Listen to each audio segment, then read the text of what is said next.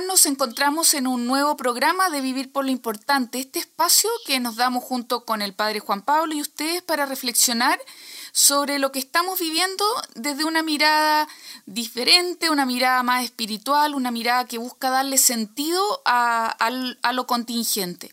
Y concretamente en este capítulo queremos hablar sobre un tema que ya está siendo una preocupación, eh, un temor y parte de nuestra sociedad, no solo la pandemia, sino que los efectos económicos que ha traído esta eh, en los bolsillos de todos, a nivel mundial y obviamente también a nivel de cada uno de los países. Y sin querer meternos en cómo resolver esta situación económica y todo lo que implica, sí queríamos conversar eh, en esta oportunidad sobre las actitudes eh, que podemos encontrar en nosotros mismos y en los demás que eh, debemos cuidar. Así que tenemos un gran tema que vamos a tratar de desarrollar en el tiempo que tenemos. Hola Trini, bueno, qué gusto poder conversar de este tema porque realmente ha sido impresionante cómo ya ha pasado 100 días y más de 100 días el tema que tanto se estaba ya haciendo presente a nivel mundial y en Chile eh, terminó explotando, que es el tema de la crisis económica de las familias, de las instituciones, de las pymes, y como decía, un fenómeno mundial, porque está el mundo paralizado y esto tiene un efecto mariposa.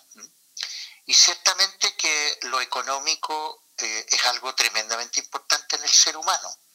Y al ser algo tremendamente importante, porque tiene que ver con el oikos, que significa la casa,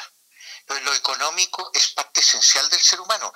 Cuando uno habla de lo económico, no está hablando de economía marxista, ni economista, ni economía capitalista, ni economía social de mercado. Estamos hablando de la administración de la casa. Y hoy día tenemos cada vez más claro la casa común.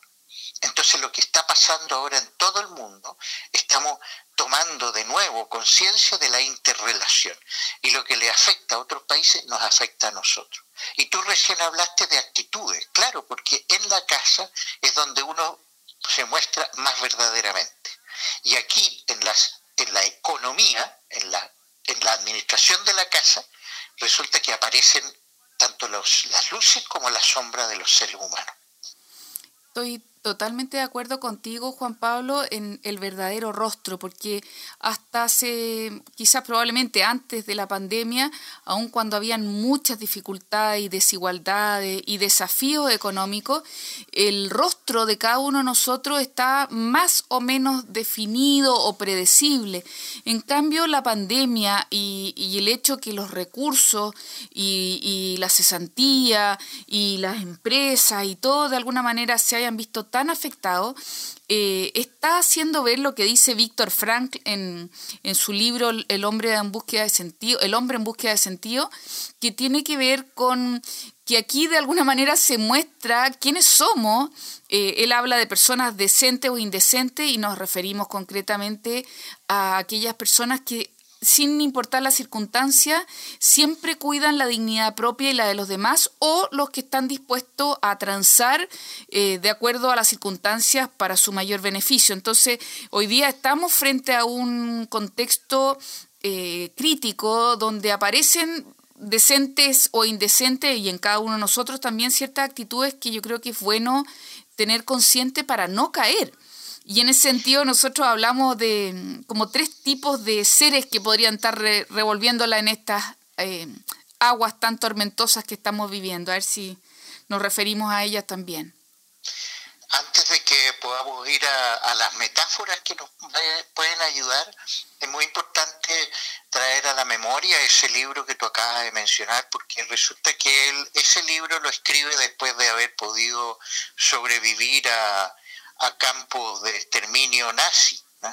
Y él ahí fue testigo de cómo eh, guardias, eh, soldados, que tenían la desagradable tarea de controlar a, estos pobres hombres y mujeres recluidos, resulta que algunos los trataban con humanidad, con dignidad.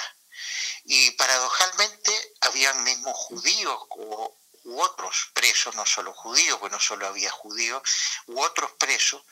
que resulta que ante la desesperación y ante el hambre o, el maltrato sacaban las peores rostros y podían traicionar a sus propios hermanos por un pedazo de pan. Bueno, todos estos ejemplos que pone Víctor Frank hablan de que los seres humanos eh, nos podemos dividir entre los decentes y los indecentes, pero todos tenemos eh, todas las dimensiones, pero dependiendo del contexto. Hay contextos en que podemos ser extremadamente decentes y en otros contextos podemos ser extremadamente indecentes. Un contexto que es el que tú acabas de mencionar es el contexto de las adversidades, de los conflictos, de las explosiones sociales, de las crisis económicas. Y resulta que a nosotros nos habitan y por eso a partir de esta dicotomía de, de, lo, de lo que hacemos, esto dicotómico de indecente e indecente, queremos romper lo dicotómico y, tenemos, y queremos hablar de tres anfibios o animales. No, no son anfibios, peces, peces. Son, son peces, me, pasé, me, cambié de bicho. Son peces, pero yo creo que es interesante ver que a nosotros nos habitan todos, pero depende de las circunstancias, pero tenemos que tratar de que ojalá nos habiten los que generan más vida. Yo creo que lo importante eh, tiene que ver con el ser consciente. ¿Y el ser consciente de qué? Nosotros queremos comentar con ustedes que hay como tres actitudes que podemos eh, tener. Y una es como la de los tiburones. Los tiburones estamos representando en ellos aquellos seres o nosotros mismos cuando nos creemos superiores a los demás por cualquier motivo, circunstancia o medios que contemos y eh, tratamos a los demás con Em, no haciéndolo sentirse digno, abusando, con maltrato, con, violencia incluso, eh, acaparando, haciendo negocios que están en el filo de lo legal, pero no en lo ético, em, cobrando lo que no se debe en tiempos de, de escasez, todas aquellas personas que buscan en el fondo su propio beneficio y cuando alguien eh, osa atravesarse en su camino no tienen ni un asco en morder, agredir eh, y de alguna manera velar por su propio bien en todas circunstancias sin darnos cuenta lo que tú decías antes, Juan Pablo, de que somos un todo interrelacionado. Los tiburones eh, son muy ciegos, literalmente los tiburones ven en blanco y negro, los, los los que viven en el mar me refiero. Y también este tipo de seres o actitudes que podemos también nosotros caer son los que fácilmente ven en blanco y negro, eh, ganadores, perdedores, eh, ricos y pobres, cuando hay tantos y muchos más colores y matices que considerar. Así que la primera metáfora que queremos que no, no caigamos cada uno de nosotros tiene que ver con esta actitud tiburonesca que pasa a llevar y arrasa con, con todo el resto del océano. Y yo creo que aquí hay que tener mucho cuidado de asociar tiburones como si fueran solo los grandes empresarios abusadores que los hay.